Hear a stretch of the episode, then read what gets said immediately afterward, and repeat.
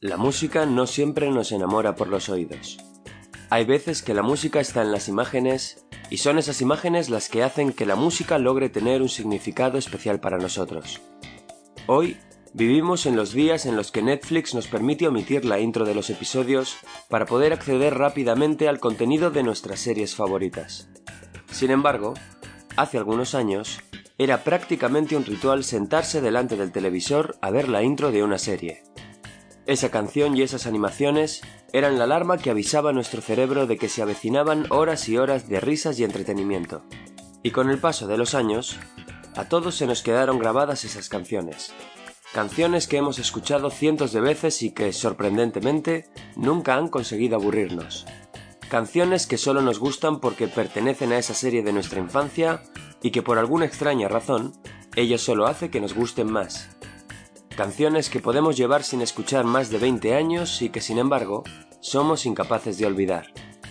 Por todas esas canciones que sonaron en mi infancia y en la infancia de todos los que crecieron en los años 90, hoy, en Historias de la Música, hablamos de música, pero también de series.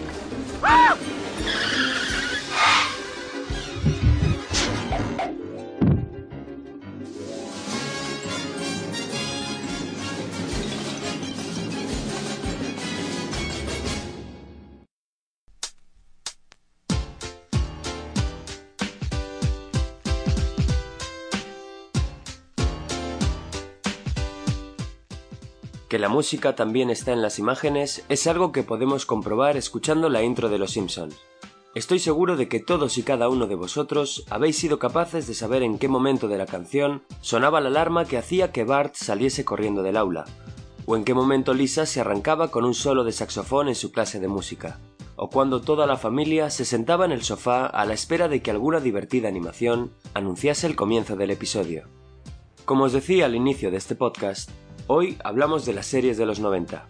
Y como suele ocurrir cuando se habla de periodos históricos, el punto de partida siempre está un poco antes y el punto final siempre está un poco después.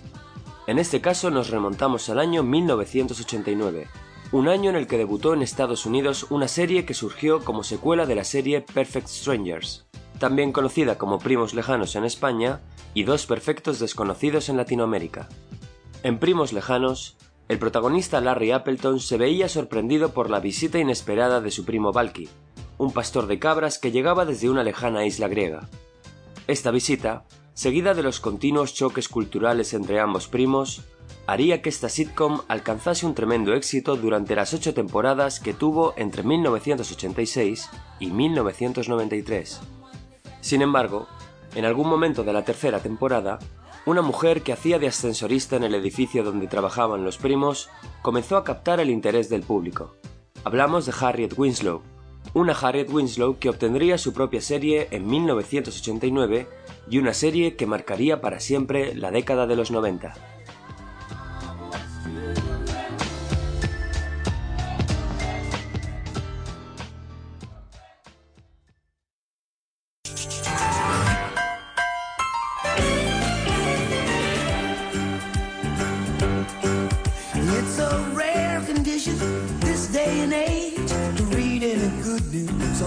Newspaper page.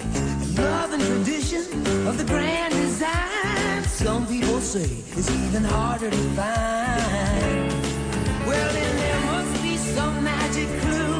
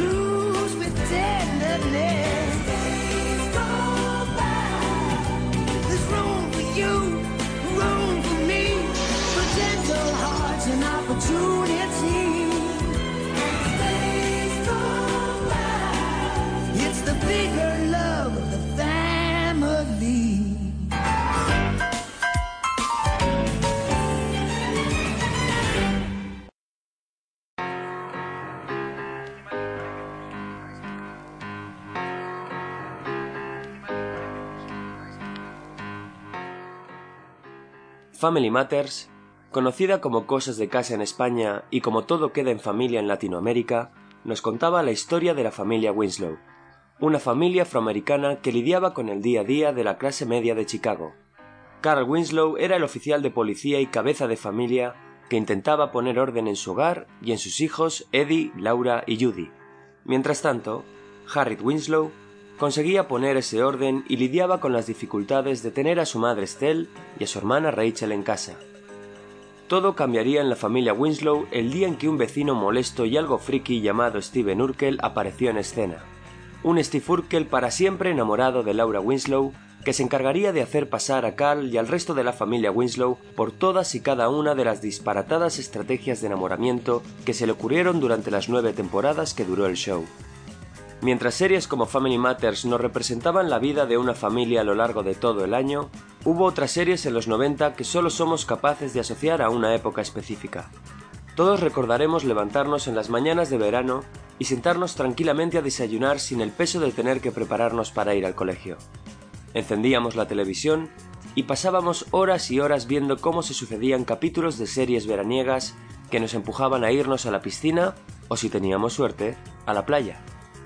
Si pensamos en series de verano, creo que todos estaremos de acuerdo en que la reina era una y que su canción introductoria solo podía llevarnos al mar.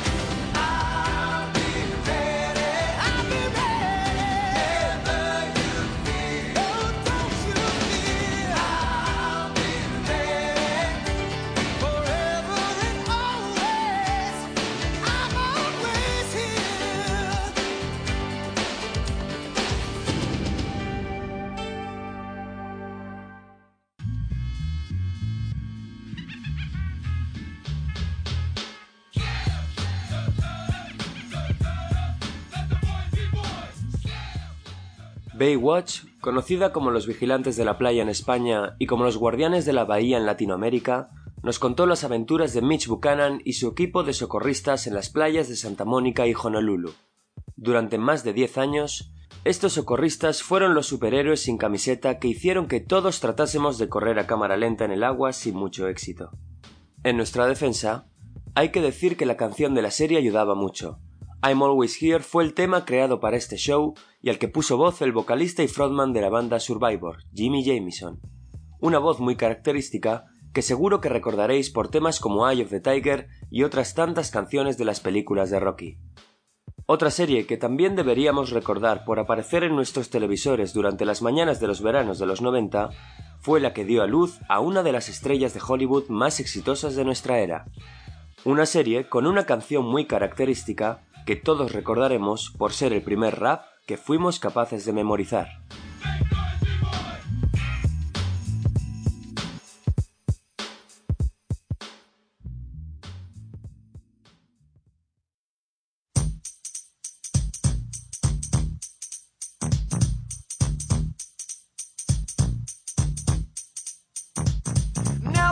is a story all about how my life got flipped, turned upside down. And I'd like to take a minute, just sit right there. I'll tell you how I became the prince of a town called Bel Air.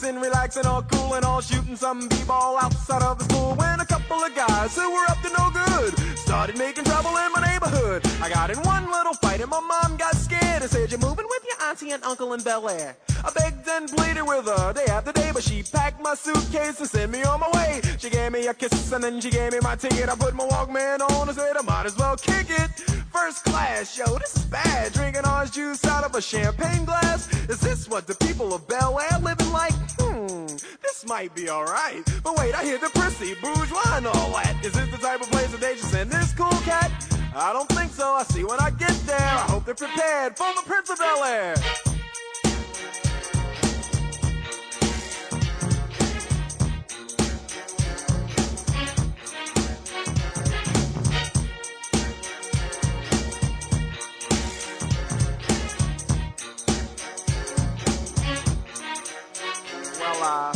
Plane landed, and when I came out, there was a dude look like a cop standing there with my name out. I ain't trying to get arrested yet, I just got here. I sprang with the quickness like lightning disappeared. I whistled for a cab, and when it came near, the license plate said fresh and it had dice in the mirror. If anything, I could say that this cab was rare, but I thought, man, forget it. Yo, home's the Bel Air.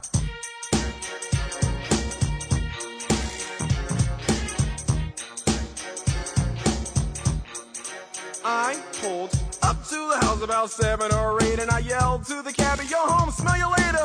Looked at my kingdom, I was finally there to sit on my throne as the Prince of Bel Air.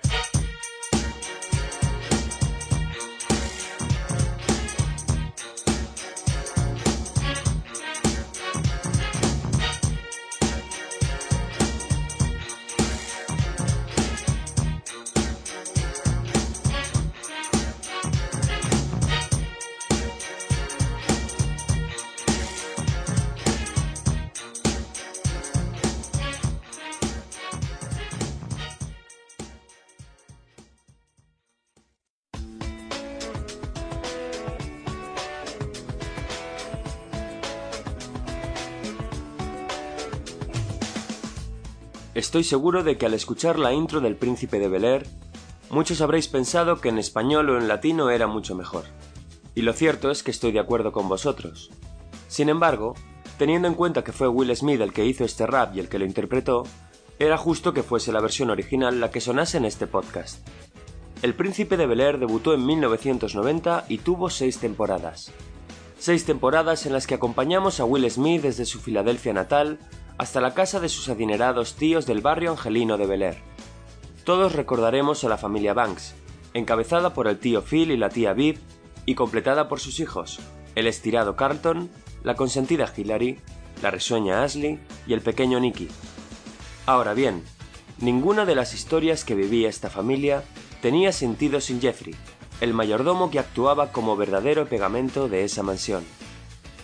Creo que uno de los motivos por los que nos gustaba tanto la familia Banks era porque a pesar de las diferencias tan grandes que existían entre sus miembros, siempre estuvieron los unos para los otros cuando hizo falta. Y al final, el sentimiento de pertenencia es lo que ha hecho que este tipo de serie escale tanto en nosotros. La cuestión es que muchas veces esa pertenencia no ha sido a una familia. Puede que muchos de nosotros no haya tenido la suerte de crecer en una familia, o que habiendo crecido en una, la vida nos haya llevado a alejarnos de ella para hacer nuestra vida por nuestra cuenta. Sin embargo, en esos momentos también nos ha hecho falta pertenecer. Y muy probablemente, esa haya sido la razón de que la serie más exitosa de los años 90 y probablemente de la historia sea precisamente la historia de un grupo de amigos que más que amigos fue una familia.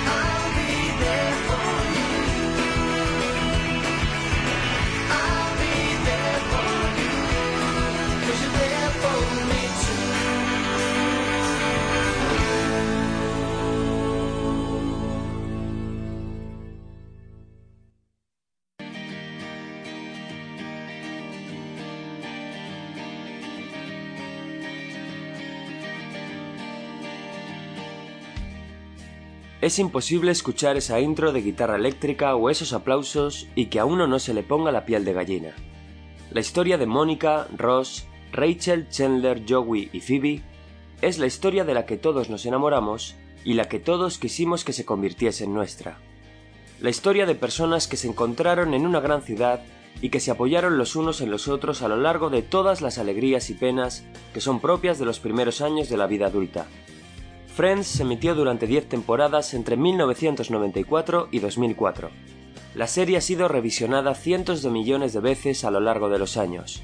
Ha pasado a la historia como uno de los shows más exitosos jamás emitidos, y su emblemática I'll Be There de los Rembrandts nunca habría sido lo que es de no ser por las vivencias de los amigos del Central Perk de Manhattan. Aunque Friends nos contaba lo que sería nuestra vida cuando nos hiciésemos mayores, los verdaderos shows en los que nos veíamos representados en los 90 eran los dramas adolescentes de instituto. Las típicas historias donde existían populares y marginados, amores y desamores, y todo tipo de complejas relaciones que nos mantenían en vilo para saber qué ocurriría en el capítulo siguiente. Y por supuesto, a todo drama adolescente siempre debía acompañar una canción todavía más dramática.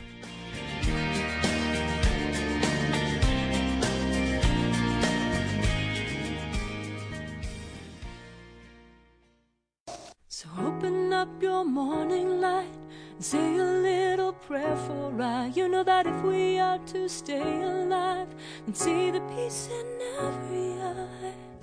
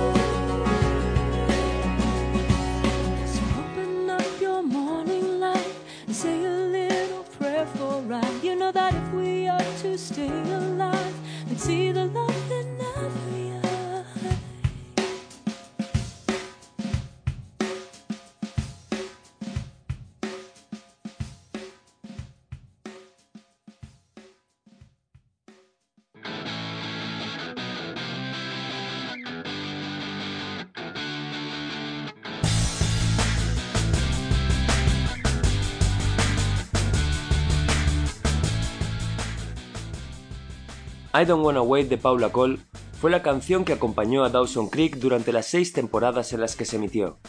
Se trata de la canción de una niña que se crió con sus abuelos y que se promete a sí misma no cometer los mismos errores que cometieron ellos y sus padres. Un mensaje que tiene bastante que ver con lo que era Dawson Creek o Dawson Crece como fue conocida en España. La historia de un joven soñador que vive en un pequeño pueblo de Massachusetts y que aspira a convertirse en director de cine. Dawson siempre llevó consigo la amistad de su amigo Pacey Witter, gracioso y ocurrente pero siempre fracasado en el amor, y también llevó el amor de Joey Potter, su responsable y aplicada novia. La vida de estos tres cambiaría con la llegada de Jen Lidley, una neoyorquina que se mudó al pequeño pueblo de Capeside para cuidar a su abuelo enfermo. La verdad es que al igual que la canción que la introducía, la serie siempre estuvo repleta de dramas impropios de la adolescencia. El show fue un verdadero culebrón, pero lo cierto es que tuvo un grandísimo éxito en los jóvenes de todo el mundo y tuvo también una fuerte influencia en shows posteriores como The O.C., Buffy Cazavampiros o One Tree Hill. No obstante, para esa parte de los adolescentes que no estaba tan en sintonía con los dramas amorosos de Dawson Creek, los 90 también se encargaron de darles su buena ración de contenido. Un contenido desenfadado, algo gamberro, y probablemente mucho más acercado a lo que era la vida de un adolescente en el Estados Unidos de finales de los 90. Al fin y al cabo, lo que todos queríamos cuando éramos pequeños era rebelarnos de nuestros padres y ser libres.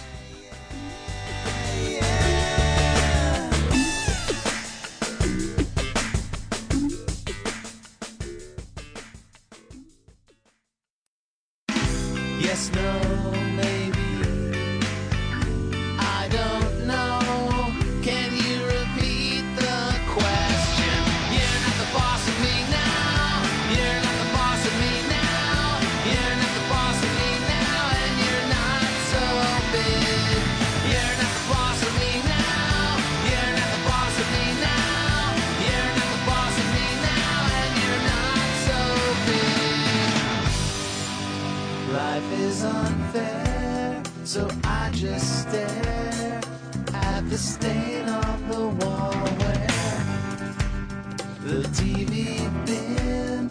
But ever since we've moved in, it's been empty. Why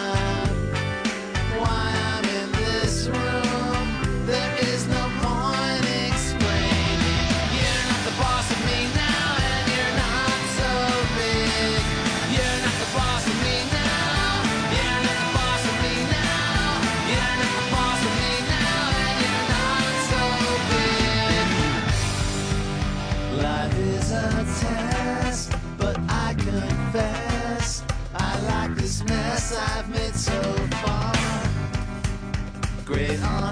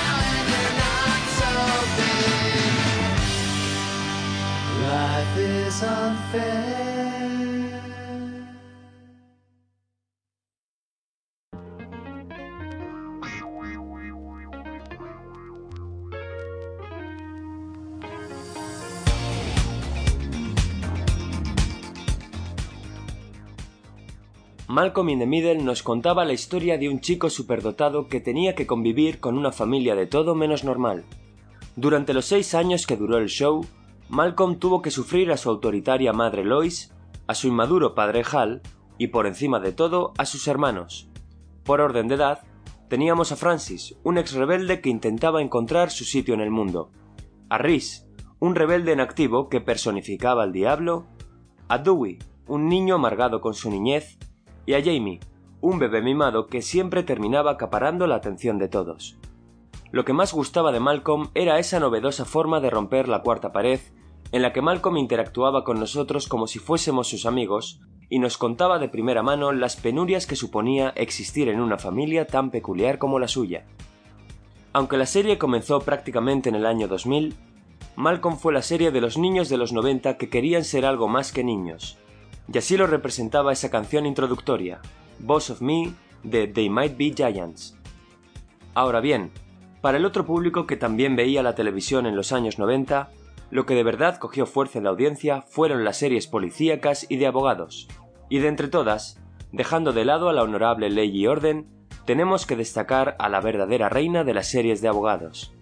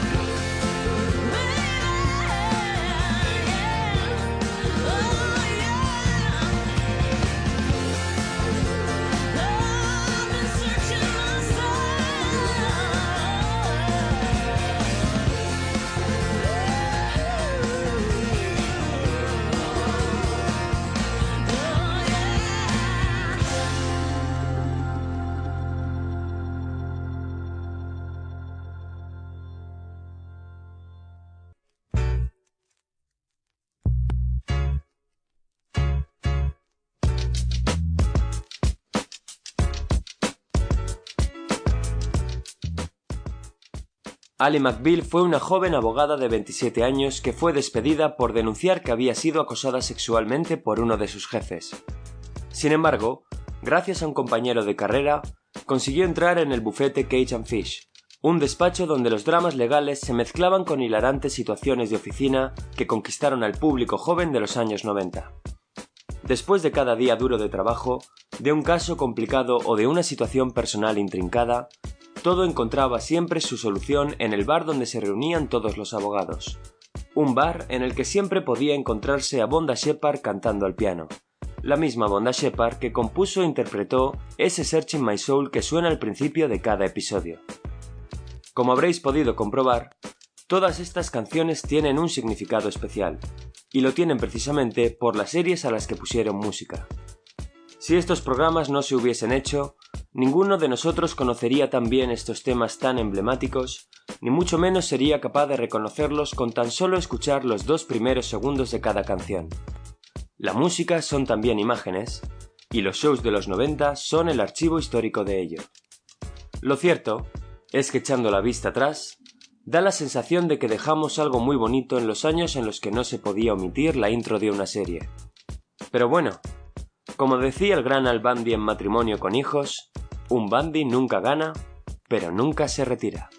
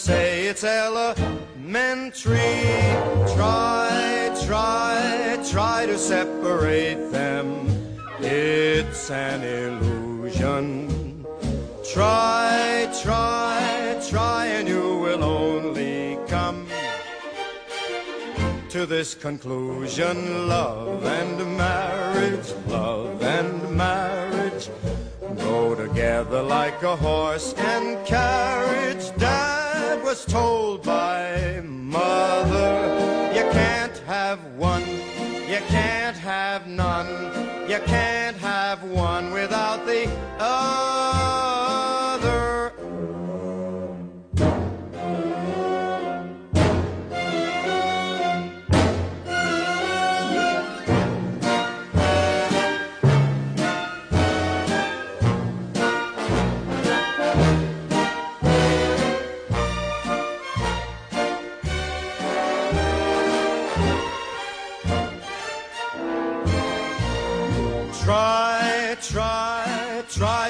separate them. It's an illusion. Try, try, try, and you will only come to this conclusion. Love and marriage, love and marriage go together like a horse and carriage. Dad was told by mother, you can't